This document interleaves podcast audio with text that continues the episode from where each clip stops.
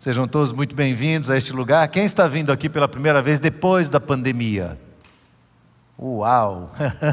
Sejam muito bem-vindos, irmãos. É uma bênção que nós podemos recebê-los. Às vezes nós cruzamos com os irmãos e a gente, como a gente não parou, a gente continuou vindo o tempo todo para cá, mesmo no meio da pandemia, quando ninguém aqui estava, mas com a equipe fazendo a gravação.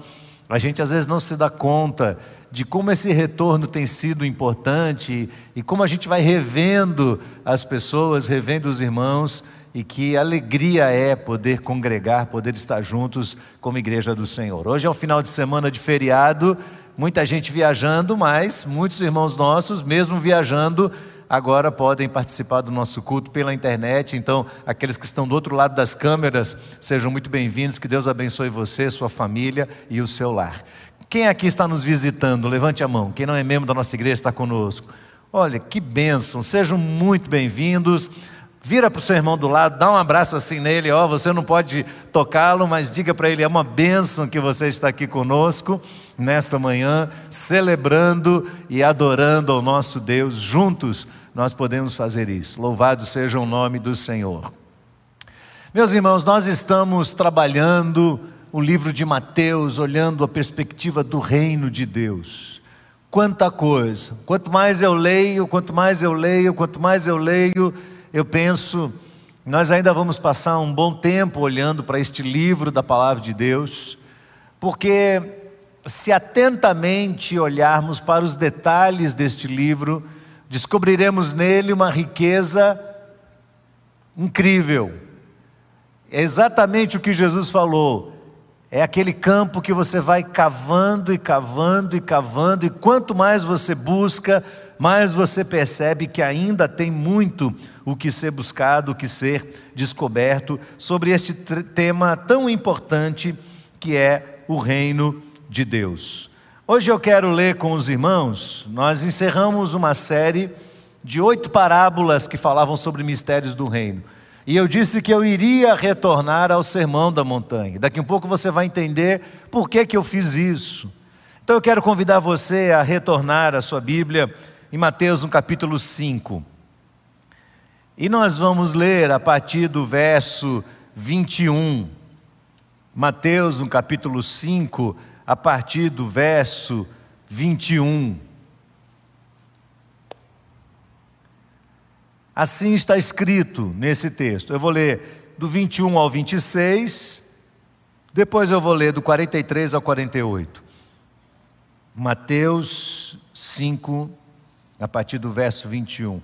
Vocês ouviram o que foi dito aos antigos: não mate. E ainda, quem matar estará sujeito a julgamento.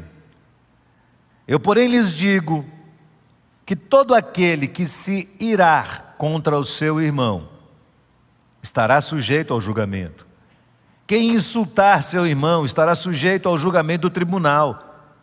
Quem o chama de tolo estará sujeito ao inferno de fogo.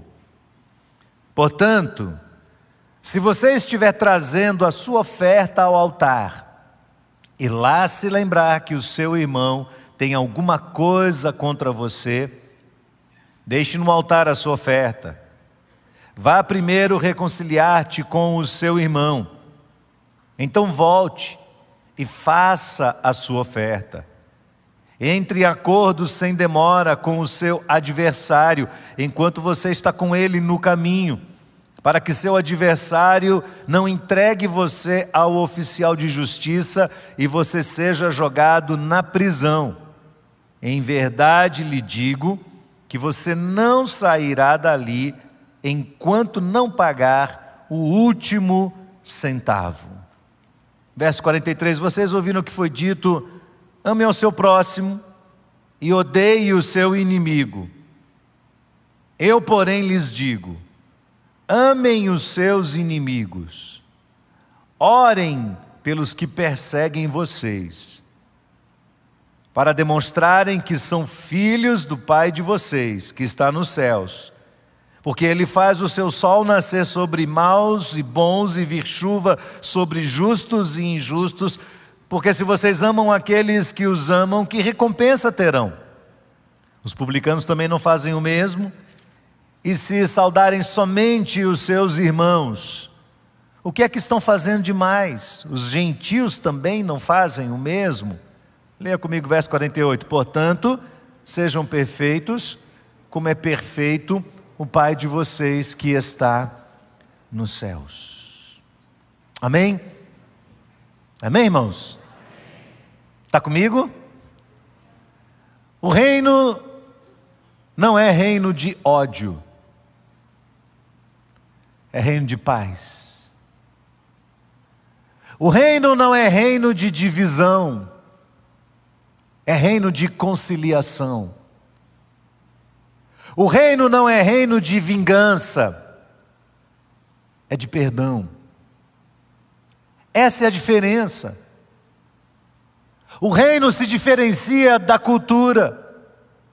O reino se diferencia do comportamento mais comum entre os seres humanos. Isso fica muito evidente à medida que Jesus vai ensinando sobre o reino na explanação feita por Mateus.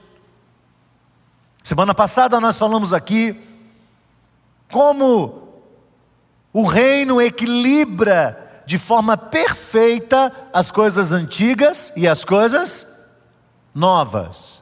Pensamos em coisas novas daquela novidade de vida, as lições preciosas que Deus nos ensina hoje a presença de Deus renovada sobre nós dia após dia, mas consideramos as coisas antigas, os fundamentos da fé, aquilo sobre o qual se apoia o lastro da nossa fé, daquilo que nós cremos.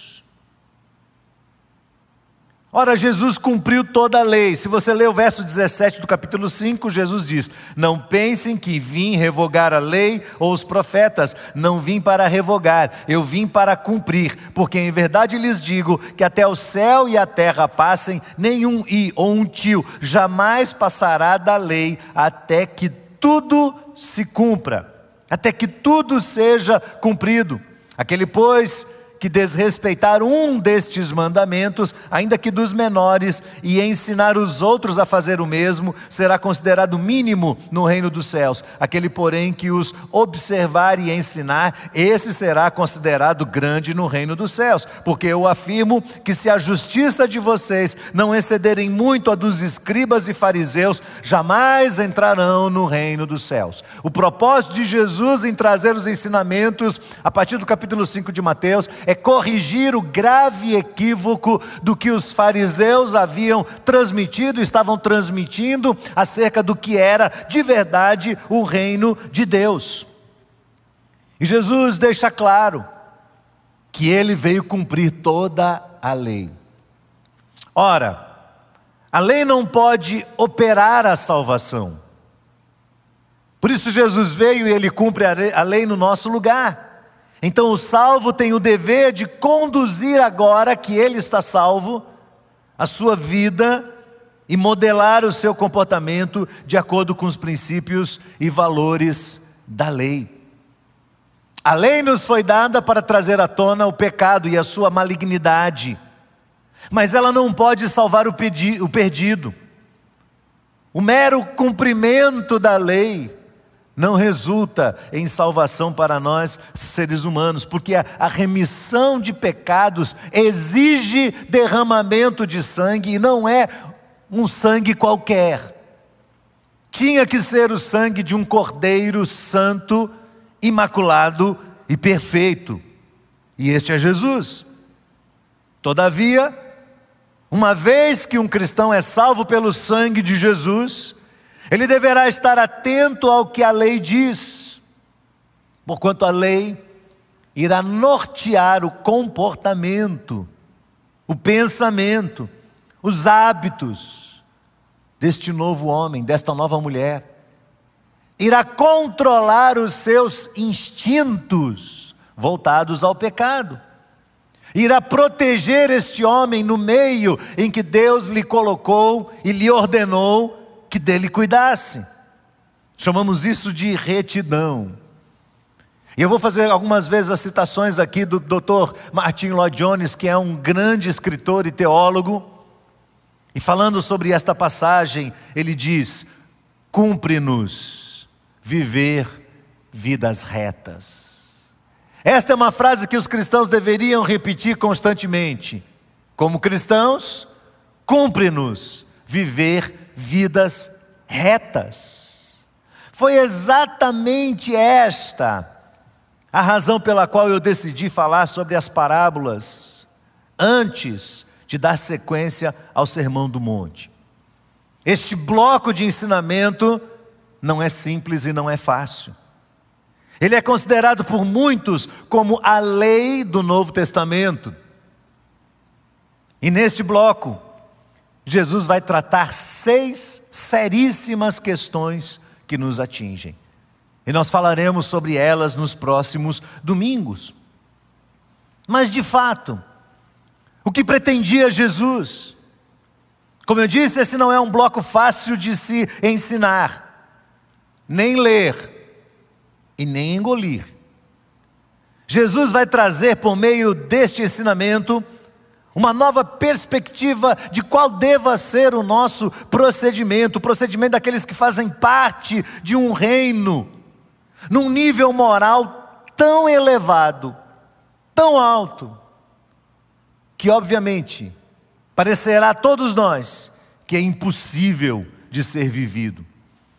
E antes que qualquer um de nós conclua que Jesus era um legalista, meramente um legalista, ou que Jesus estivesse pregando salvação por, por méritos, é necessário compreender o seu propósito no Sermão do Monte, e o seu propósito era exatamente tornar o pecado ainda mais maligno.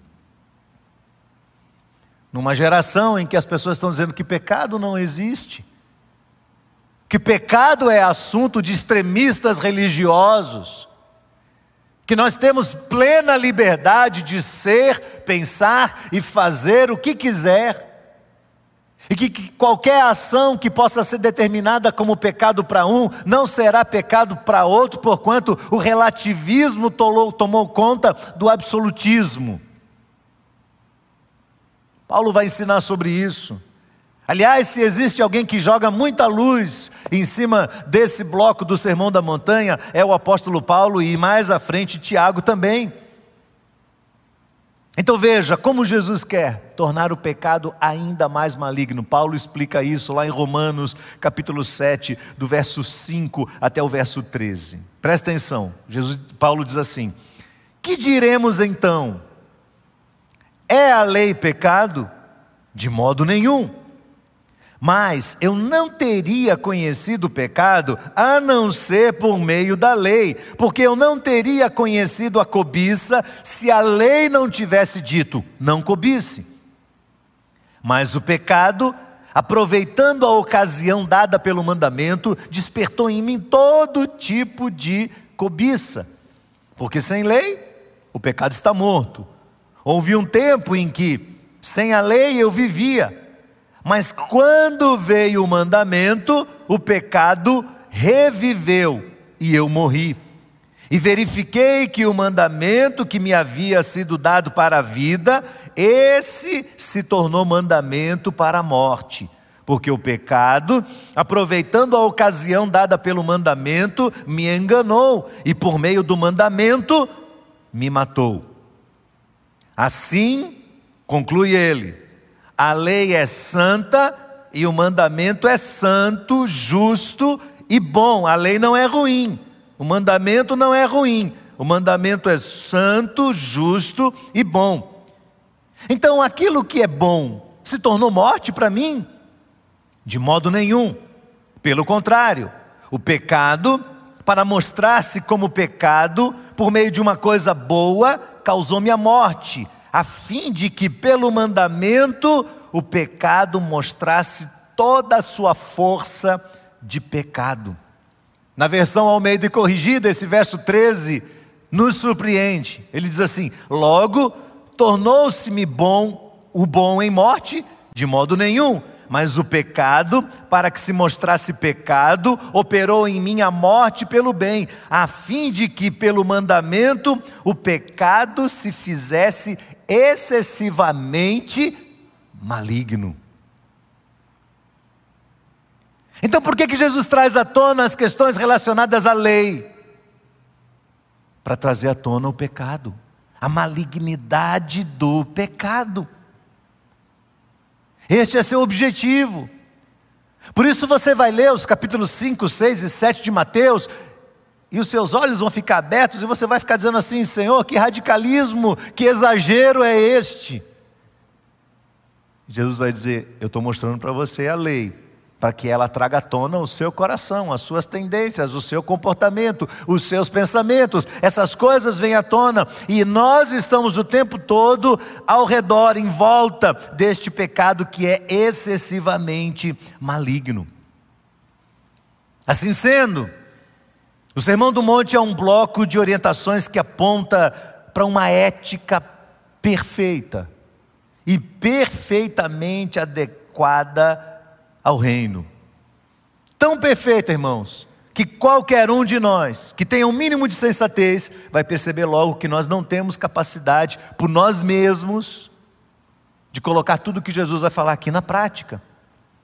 Mas mesmo assim, preste atenção, mesmo assim, movidos por sinceridade presente na vida de um salvo, movidos pelo incômodo do Espírito Santo de Deus, movidos por temor à palavra de Deus, e conscientes das nossas impossibilidades e limitações, nós continuaremos lutando. Não deixaremos de empreender em nós mesmos as mudanças necessárias, jamais nos acomodando. Porque o Senhor diz: sejam perfeitos, como é perfeito o Pai Celeste. Ele não diz, seja perfeito como sua avó, que era uma grande crente, era perfeita. Seja perfeito como o pastor acha que é perfeito. Seja perfeito segundo tal ou tal pessoa. Não, ele disse, seja perfeito como o Pai é perfeito. Em outras palavras, pare de dizer que você é assim mesmo e que você nunca vai mudar. Pare de justificar o pecado pela sua humanidade. Pare com isso. O pecado, por menor que seja, é excessivamente maligno. Dito isso, irmãos, vamos mergulhar no texto de hoje. No texto de hoje, Jesus fala sobre ira, sobre raiva. E aí, claro, eu estou pregando para mim mesmo, não tem dúvida disso tanto quanto eu sei que a minha voz está chegando a você pela vontade de Deus. Como é que um servo de Cristo Jesus, que é servo do reino de Cristo, deve lidar com a ira e com suas consequentes manifestações? O que a ira significa para nós? Como lidamos com ela? Verso 21, Jesus diz: Ouvistes o que foi dito aos antigos. Na verdade, há uma variação grega aí que poderia ser também pelos antigos. Jesus está evocando a lei moral, a lei que foi dada oralmente de uma geração para outra. Ouvistes o que foi dito pelos antigos: Não matarás. Mas aquele que matar será sujeito a julgamento. Dr. Martins Lodiões diz assim: que os fariseus esvaziaram a força da lei, porque no escrito original do Antigo Testamento não aparece essa cláusula: quem matar estará sujeito a julgamento. Porque o julgamento era feito pelo sinédrio. O sinédrio, quando acusava alguém de ter matado, e essa pessoa era condenada, ela era levada ao apedrejamento, e era o sinédrio que autorizava. Então eles diminuíram o sentido da lei, porque o Senhor disse: não mate, não mate. E eles disseram: não mate, e quem matar estará sujeito ao julgamento. Em outras palavras, eles reduziram a pena ao julgamento da justiça comum. E isso foi algo terrivelmente grave, porque distorceu o propósito de Deus. Jesus vem, repete a lei, repete a tradição oral e completa com: Eu, porém, vos digo. E manifesta aqui toda a sua autoridade como Messias, toda a sua autoridade como Cristo. Ele não atribui outro sentido à lei, mas o real sentido que vinha da parte de Deus, o real propósito do mandamento, no lugar de um sentido meramente superficial ou legalista. Jesus diz: quem se encolerizar contra o seu irmão, quem tiver raiva do seu irmão, quem se irá contra o seu irmão, quem lhe chamar de raca, em algumas traduções aparece a palavrinha aí, raca, em outras traduções ela aparece como tolo. De verdade, essa palavra ainda não é muito bem definida, não é muito clara, porque ela é uma espécie de mistura entre xingamento e o estado emocional alertado que fazia com que a pessoa avançasse para cima da outra. É, a, a expressão grega é exatamente isso, com tanta raiva que ela tivesse quase cuspindo sobre a outra. A ideia é mais ou menos essa. Norman Champlin diz que seria o mesmo que chamar alguém ou considerar alguém imprestável, miserável e tolo. Você já chamou alguém de imprestável, miserável e tolo? Quando você olha para você, seu imprestável, seu tolo. Exatamente esse tom da voz que a palavra raca significa. Exatamente isso. Martin Lloyd Jones diz que esta atitude tem a ver com tratar uma pessoa com desprezo, tornar uma pessoa indigna, insultar uma pessoa, que é a palavra que aparece aqui na minha versão, ou envilecer. Ou seja, desdenhar de uma pessoa ao ponto de diminuí-la, ao ponto de considerar essa pessoa como uma pessoa indigna e tola. Então pegue essas minhas palavras e coloque no lugar do que Jesus falou. Se alguém se irá contra o seu irmão, e pare para pensar quantas vezes nós já usamos todas essas tendências, todas essas palavras, todos esses gestos, toda essa carga de sentimentos contra pessoas que nos fizeram mal, ou a nós ou a quem a gente amava. O que é a ira? Fisiologicamente, a ira é a resposta a um estímulo. Ela nos foi dada como parte do instinto de preservação. O seu cérebro detecta um perigo, há uma descarga de, adrenalina, os vasos sanguíneos se dilatam, os batimentos cardíacos são acelerados, e eles fornecem a energia suficiente aos músculos temporariamente e geram ali uma força necessária para que você venha agir ou para que você venha fugir de alguma situação de perigo ou de ameaça. Imagine você, um homem do, no passado ou em qualquer época que seja, no meio de uma selva, e ele está caminhando, olhando de um lado para o outro, de repente ele dá de cara com um urso ou ele dá de cara com um leão. O que, que acontece? Há uma descarga de adrenalina e ele é tomado de uma força que ele nunca viu antes, capaz de correr, de saltar de uma montanha, de subir, de pular, de fazer qualquer coisa para escapar daquele perigo. E todas as vezes que eu falo isso, eu me lembro de uma experiência que meu irmão passou. Meu irmão ia fazer um serviço numa, num lugar e estava com um funcionário dirigindo, ele estava dirigindo uma picape com um funcionário do lado numa estrada de terra e numa curva o carro virou, escorregou e caiu na ribanceira e capotou. E quando ele se percebeu, o carro havia capotado e o funcionário dele estava gritando porque o carro caiu por cima do braço dele. E ele olhou de um lado e de outro, não havia ninguém, era meio de mato, era uma estrada vicinal. E ele chegou para o menino e viu o menino desesperado gritando: ai, ai, ai, meu braço, ai, meu braço, ai, meu braço. E ele foi tomado na hora de uma força tão grande que ele pegou o carro sozinho e levantou o carro. E conseguiu tirar o braço do menino dali ao ponto de levá-lo para ser socorrido. E ele falou: Abraão, eu não sei como eu consegui aquilo. Esse é o instinto que é dado por Deus. Acontece que, por causa da natureza humana caída, vendida ao pecado, nós passamos a usar os recursos de Deus de uma forma pecaminosa.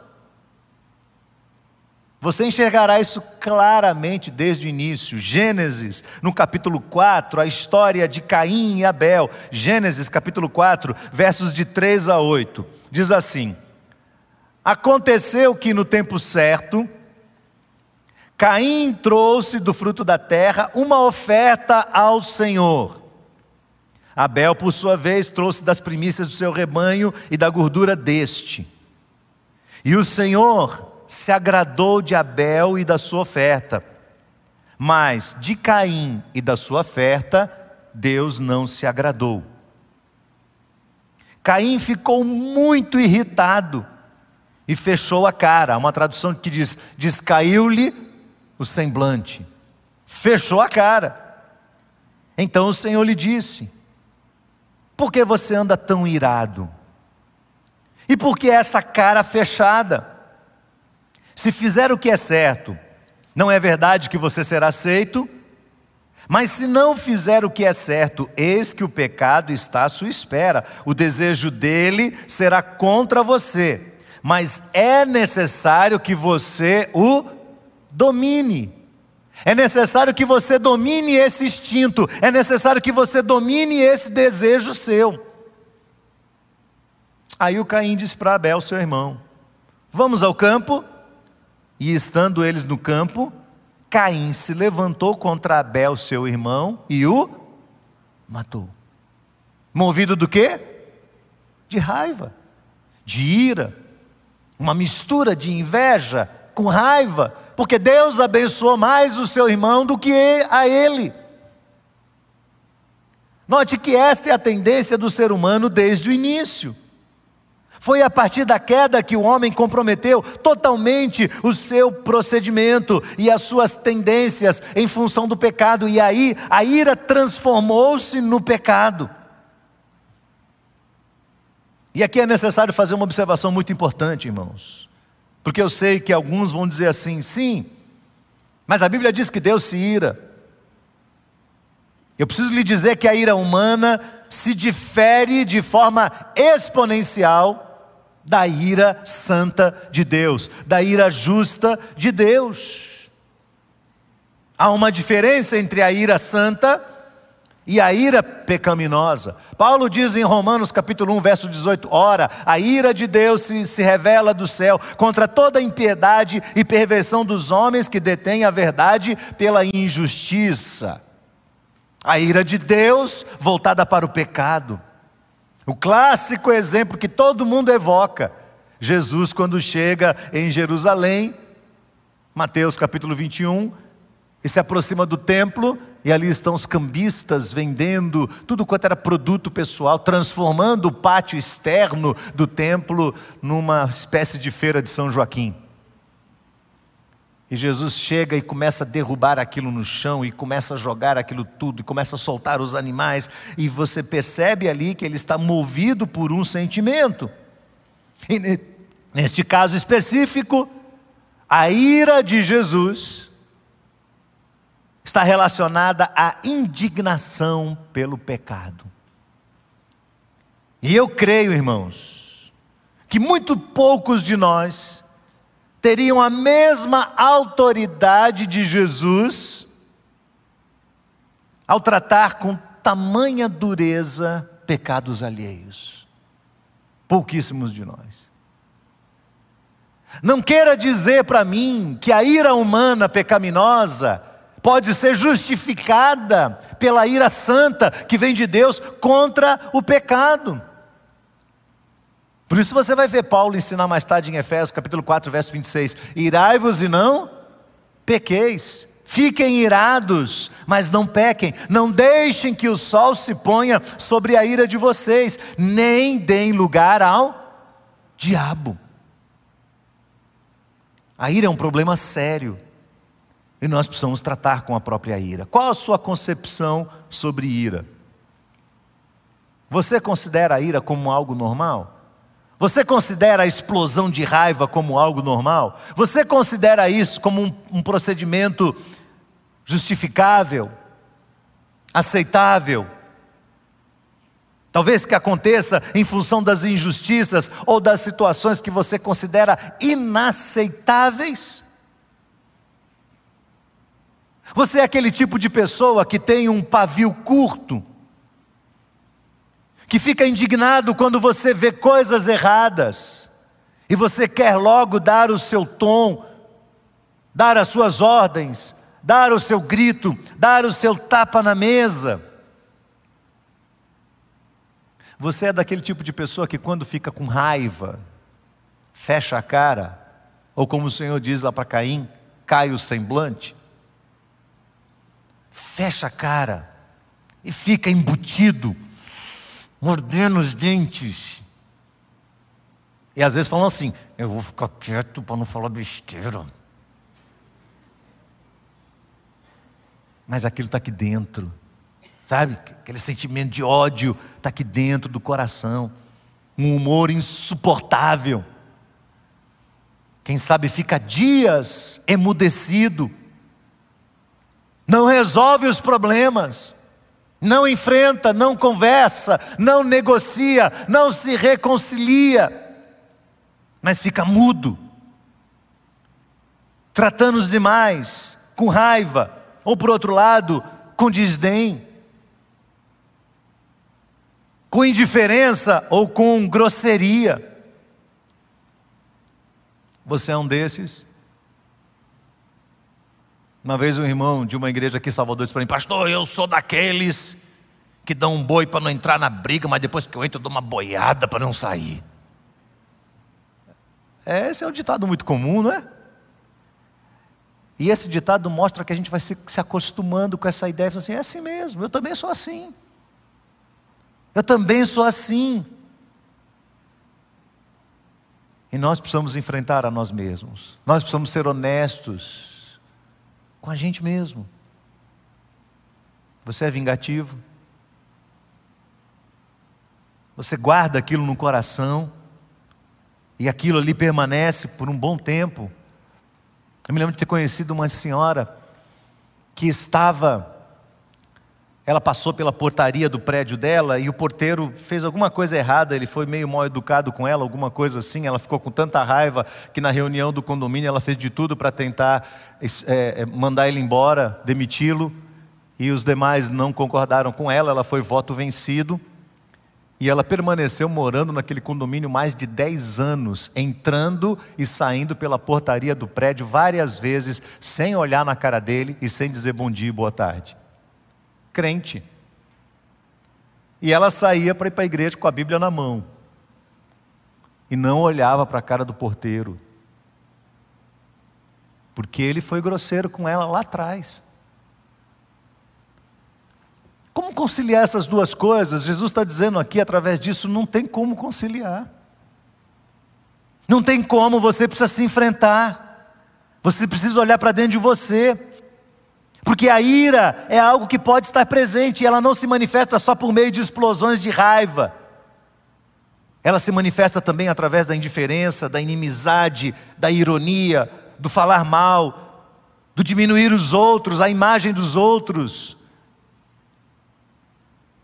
A ira é caracterizada, irmãos, por aquele sentimento de querer ver a pessoa de longe, de não querer chegar perto dela de forma. Isso acontece com você. Quais seriam, portanto, as atitudes corretas de um filho do reino de Deus? Primeiro, se queremos dominar, como o Senhor falou para Caim, esse sentimento é seu e cabe a você dominá-lo. Se queremos encabrestar a ira, a primeira coisa que nós temos que fazer é tratar a ira como um pecado segundo a palavra de Deus. É não desculpá-la, é dizer, ela é um pecado. Considere a raiva, considere a justiça própria como um pecado. Paulo dirá em Efésios capítulo 4, versos 31 e 32, um texto muito conhecido. Paulo diz: Que não haja no meio de vocês qualquer amargura, indignação, ira, gritarias, blasfêmias, bem como qualquer maldade. Pelo contrário, sejam bondosos, compassivos uns para com os outros, perdoando uns aos outros, como também Deus em Cristo perdoou vocês. Essa é a orientação da palavra de Deus. Significa que a partir de hoje, desse domingo, você vai sair daqui e você não vai cometer mais o pecado da ira. Não, nós vamos lidar com ele. Para uns é muito simples, irmãos. Para alguns aqui, alguns de nós, temos um, um caráter tão passivo, tão tranquilo, que o que eu estou falando aqui pouco importa a você, porque não mexe com o seu coração, não é o seu problema. Você tem outros problemas que serão tratados aqui. Mas não é este o problema, mas para uma outra parcela de nós aqui, quando fala sobre ira, é um problema sério. Eu disse que eu estou pregando para mim porque eu sou assim. Eu tenho que sondar isso o tempo todo. E Deus já me tornou consciente de que se um momento eu cometer o pecado da ira, isso tem que ser algo muito ocasional. E eu preciso, por menor que seja, e logo confessar para Deus, e logo tratar com Deus, para que isso não se torne algo frequente. Portanto, a orientação de Deus é: jamais desculpe o seu procedimento pecaminoso sobre o pretexto de que você é humano, de que você não é Jesus Cristo, de que você não é o homem de ferro, de que você não tem sangue de barata. Não desculpe porque essas coisas não serão álibis para o seu pecado. O pecado é pecado e ele sempre trará consequências sérias na nossa vida e acabará afetando a nossa comunhão com Deus. Lembre-se do que o Senhor diz para Caim: olha, o pecado está à sua espera e cabe a você dominar esse instinto seu. Segundo lugar, cuidado para você não julgar precipitadamente. Você verá Jesus falando em Mateus 7, verso 1: Não julgueis, para que não sejais julgados. Não é atribuição nossa julgar, fazer julgamento moral sobre pessoas. Muito cuidado quando você for falar desse ou daquele. Porque quanto mais severos nós somos no tratamento e no julgamento daqueles que cometeram coisas erradas, mesmo que você enxergue isso, cuidado quando você julga, porque quanto mais severos nós formos, mais será exigido de nós também. Terceiro, nunca queira fazer justiça com as suas próprias mãos. Romanos 12, versos 17, 19, 17, 18 e 19, Paulo diz assim: Não paguem a ninguém mal por mal não paguem a ninguém mal por mal. Procurem fazer o bem diante de todos. Se possível, no que depender de vocês, vivam em paz com todas as pessoas. Meus amados, não façam justiça com as próprias mãos, mas deem lugar à ira de Deus, porque está escrito: A mim pertence a vingança, eu é que retribuirei, diz o Senhor. Em outras palavras, o Senhor está dizendo: não coloque a mão nesse negócio, deixa que eu vou resolver. Não coloque a mão nisso, deixa que eu vou resolver. Você não tem que tratar ninguém mal, você não tem que ficar com raiva, você não tem que ficar amargurado, você não tem que ranger os dentes, você não tem que guardar este veneno no seu coração por três, quatro, cinco anos diretamente. Você não tem que fazer isso. Deixa comigo, deixa na minha mão, porque eu vou cuidar na hora certa. Eu sou o Senhor. Por isso Tiago vai dizer lá, lá adiante que a ira do homem não opera a justiça de Deus. Se você agasalha a raiva dentro de você, se você guarda isso dentro de você, você fica sozinho. Ora, queremos que Deus nos socorra? Queremos que Deus exerça a sua justiça? Sim, queremos. Então vamos deixar nas mãos dele. Ah, mas o Senhor está demorando. Lembre-se de que Deus é Senhor do tempo, não é você o Senhor do tempo. Não adianta você orar de uma forma imprecatória ao seu vizinho que lhe perturba, dizendo: Deus, que o anjo do céu derrame fogo e saraiva sobre a casa dele. Isso não vai acontecer. Não é assim que Deus age. Deus não exerce a justiça dele com base no que nós achamos, no nosso julgamento, na nossa, na nossa condenação. Deus é Deus e ele age no tempo certo. Quarto lugar, entre em acordo a todo custo com a pessoa que te ofendeu. Esse é o desafio. Entrar em acordo a todo custo com a pessoa que desafiou você. Busque exercitar a sua fé, colocando em prática os ensinamentos sobre perdão. Algo, irmãos, possível, que é motivado pelo mérito de Cristo, que é santificado por um caráter cristão genuíno. Nós vamos explorar isso ainda mais. Esse tema que é muito difícil nos próximos cultos. Vamos explorar isso dentro do Sermão da Montanha. Mas enquanto você estiver aqui, busque conciliação. A Bíblia diz que Deus nos deu o ministério da reconciliação. Busque a conciliação, busque negociar, busque ajustar incansavelmente, novamente, novamente, até o fim. Essa é uma orientação de Jesus para os filhos do reino. Porque, irmãos, qualquer incrédulo Qualquer incrédulo que me tiver me, me ouvindo falar aqui vai dizer: Pastor, você é doido. A gente nunca vai conseguir colocar isso em prática. Nunca. Talvez alguns deles fiquem revoltados. Talvez alguns se encham de razão. E digam: Nós não, não aceitamos isso. Mas os filhos do reino vão ouvir, vão compreender, vão se humilhar e vão se esforçar por colocar isso cada vez mais na prática. Então, eu queria dizer para você por último: seja radical. Seja radical com você mesmo. Cobre de você mesmo um bom procedimento. Cobre de você. Não tente negociar com Deus. Jesus falou: não torne a sua oferta algo vã. Se você tem uma relação com Deus e você aprendeu a dar de si para Deus, ofereça a sua oferta a Deus de uma forma que o Senhor vá aceitá-la. Dr. Martin Lloyd Jones chama isso de tentar negociar com Deus de manobra astuciosa, que é uma atitude, uma tentativa de compensar o mal com o bem. Lembra de uma coisa, meu irmão?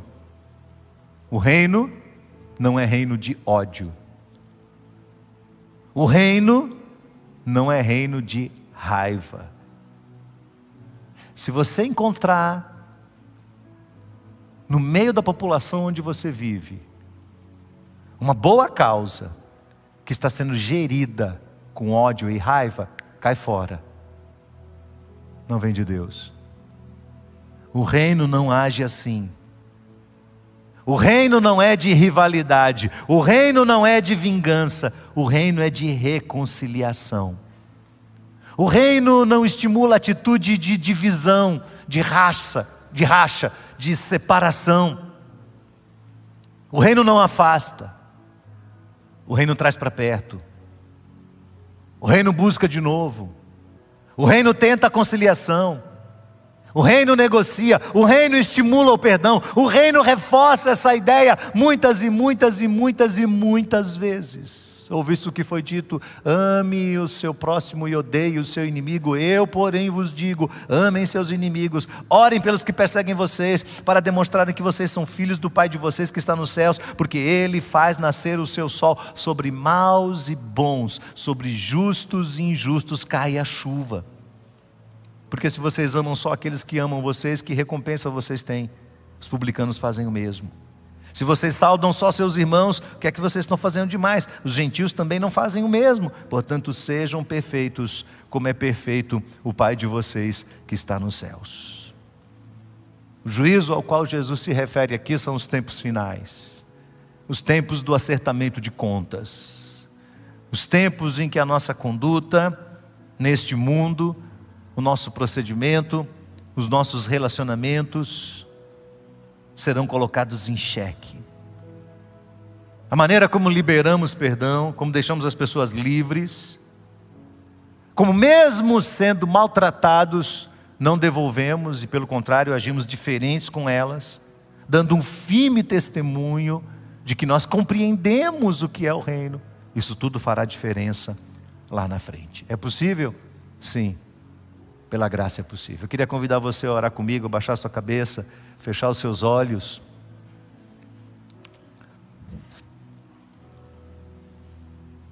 Pela graça de Cristo isso é possível. Fale com o Senhor.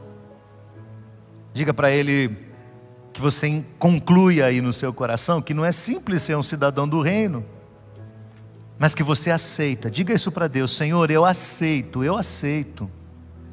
Que ser um cidadão do reino implica em ser diferente do mundo, em ter uma conduta diferente dos que são, dos que não são do mundo, dos que não são do reino, perdão daqueles que são do mundo. Você é diferente.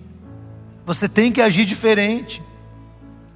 E nós precisaremos da graça do Senhor para abrir mão desses direitos, para abrir mão dos reconhecimentos pessoais, para se humilhar diante do Senhor, ao ponto de diminuir, para que o Senhor Jesus cresça em você.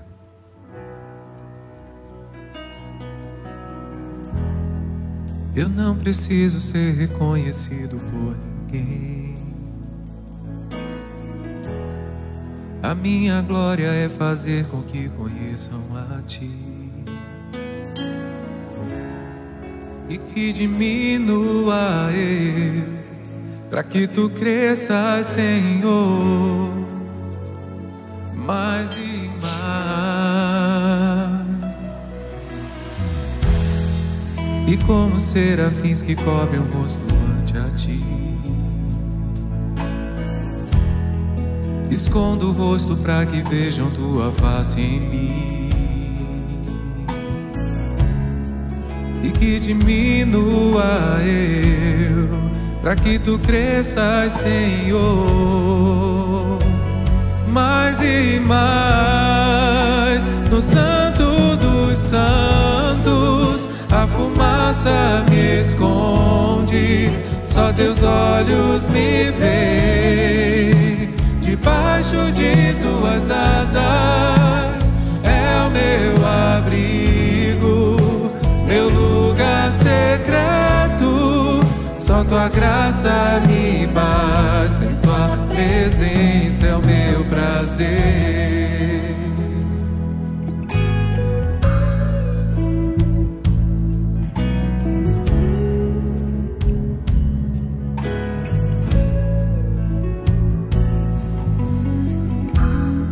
Eu não preciso ser reconhecido por ninguém. A minha glória é fazer com que conheçam a Ti e que diminua eu, para que Tu cresças, Senhor, mais e mais.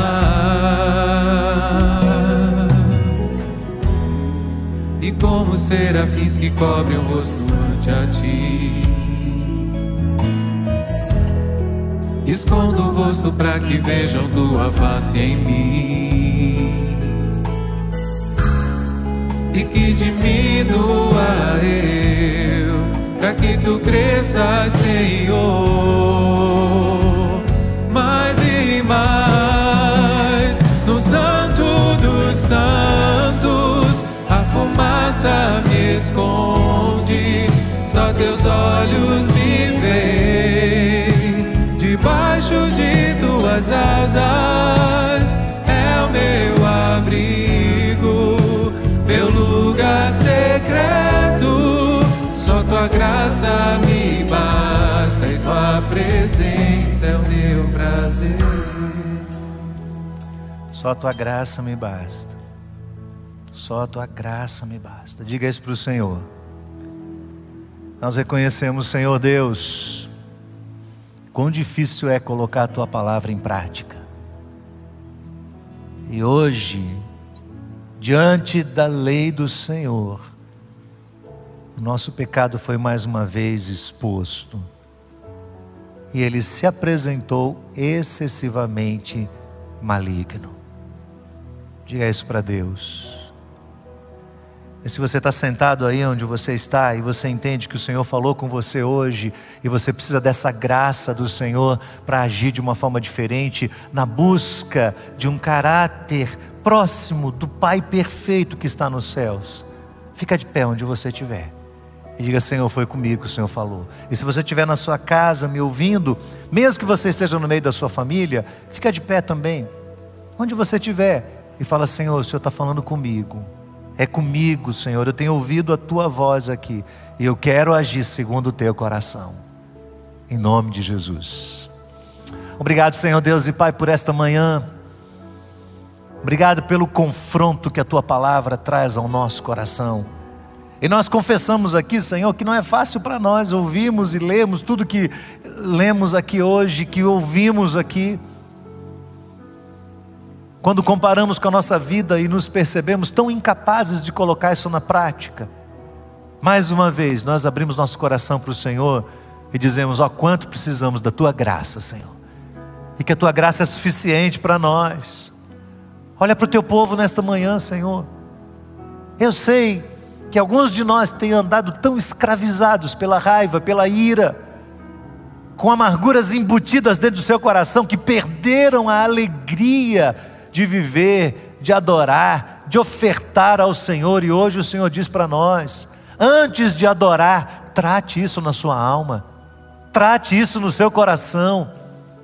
E é isso que nós queremos fazer na presença do Senhor, reconhecendo a nossa dependência do Senhor, reconhecendo o mérito de Cristo Jesus no cumprimento da lei e recebendo a tua graça suficiente, a tua graça tornará possível colocar em prática a tua palavra, Senhor.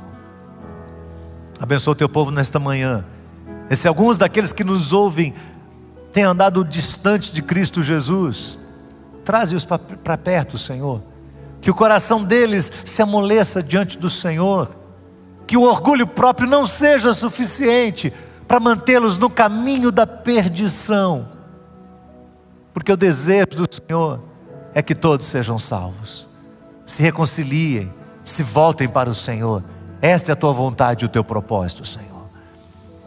Senhor, consciência de que não é, nós não estamos buscando ao Senhor apenas para ter uma vida boa neste mundo ou nos livrar dos problemas, mas nós de verdade queremos fazer a tua vontade. Abençoa o teu povo nesta manhã, Senhor guarda aqueles que estão conosco, guarda aqueles que estão nos vendo pela internet, que a tua boa mão esteja sobre cada família aqui representada, Senhor. Que o teu amor, a graça de Cristo, o poder e a presença de Cristo Jesus seja com todos. Nós te bendizemos e oramos em nome do Senhor Jesus. Amém. Eu queria dizer que você que está na internet nos vendo, vai aparecer um telefone aqui do lado. Se você quiser fazer contato conosco e pedir oração, nós estaremos junto de você e vamos ter a alegria e o prazer de ajudá-lo a encontrar este caminho com Cristo Jesus. Nos demais, irmãos, nossos pastores vão estar aqui à frente. Se você está aqui, você deseja entregar seu coração nas mãos de Cristo, ou você deseja se reconciliar com Deus, venha falar conosco aqui, nós estaremos aqui à frente, orando por você e orientando você nessa decisão tão importante. Deus abençoe a todos, vamos em paz, em nome de Jesus. Tua